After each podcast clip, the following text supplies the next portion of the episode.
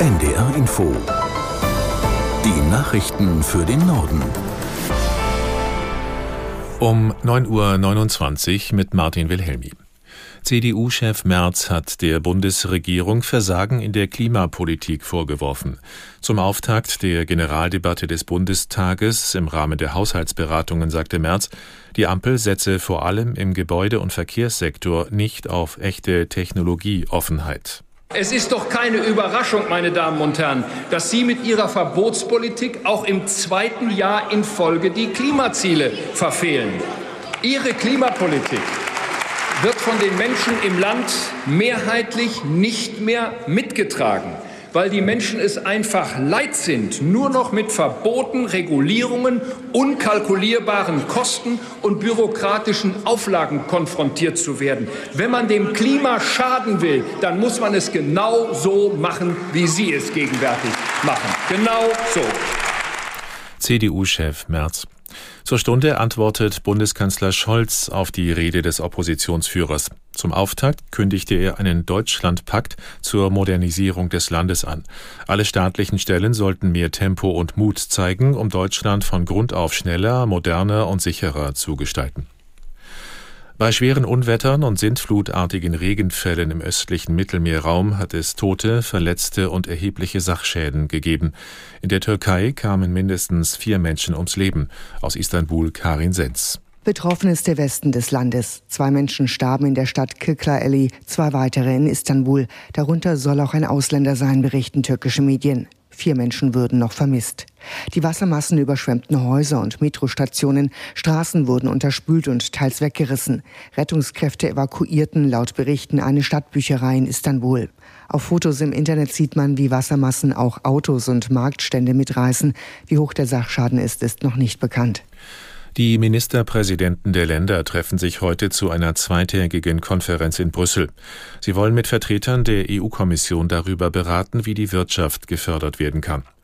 Den Vorsitz der Ministerpräsidentenkonferenz hat der niedersächsische Regierungschef Weil.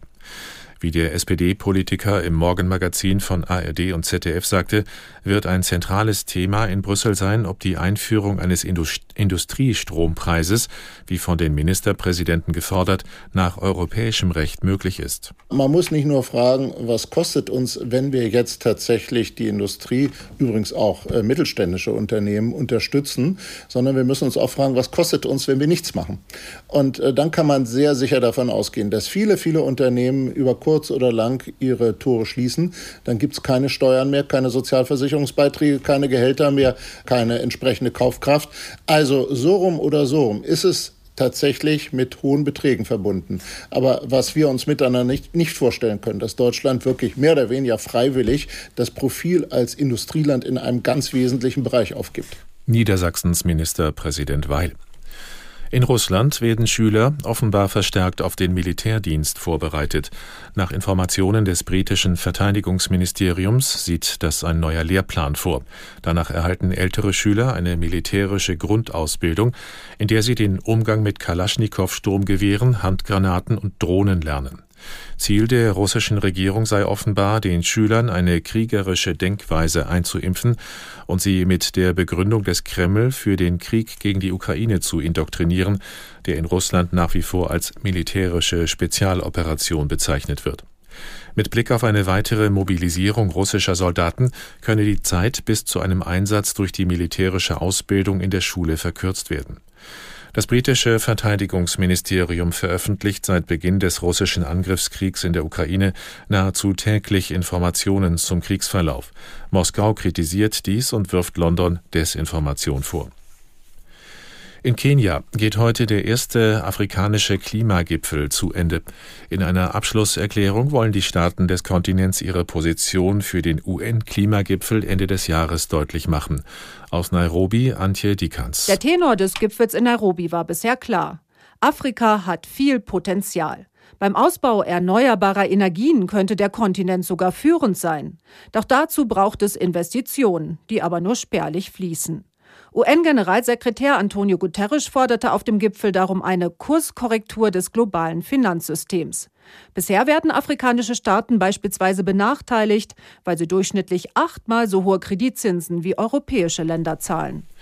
In Atlanta im US-Bundesstaat Georgia wird heute eine weitere Anklage gegen Ex-Präsident Trump verlesen. Dabei geht es um den Versuch Trumps, das Ergebnis der Präsidentenwahl 2020 nachträglich zu seinen Gunsten zu verändern. Aus Washington Arne Bartram. Er und seine 18 Mitangeklagten haben sich bereits alle für nicht schuldig erklärt. Bei dem Verfahren geht es darum, dass Trump und seine Vertrauten versucht haben sollen, das Ergebnis der Präsidentschaftswahl 2020 in Georgia nachträglich zu manipulieren. Trump rief unter anderem den Wahlleiter des Bundesstaats an und bat ihn, so viele Stimmen zu finden, wie er für einen Sieg bräuchte. Insgesamt vier Strafprozesse laufen gegen den Ex-Präsidenten. Seiner Beliebtheit bei den Anhängern der Republikanischen Partei schaden die Verfahren nicht. Laut einer aktuellen Umfrage des Senders CNN will ihn mehr als die Hälfte der Parteianhänger als Kandidaten für die Präsidentschaftswahl nächstes Jahr. Und das waren die Nachrichten.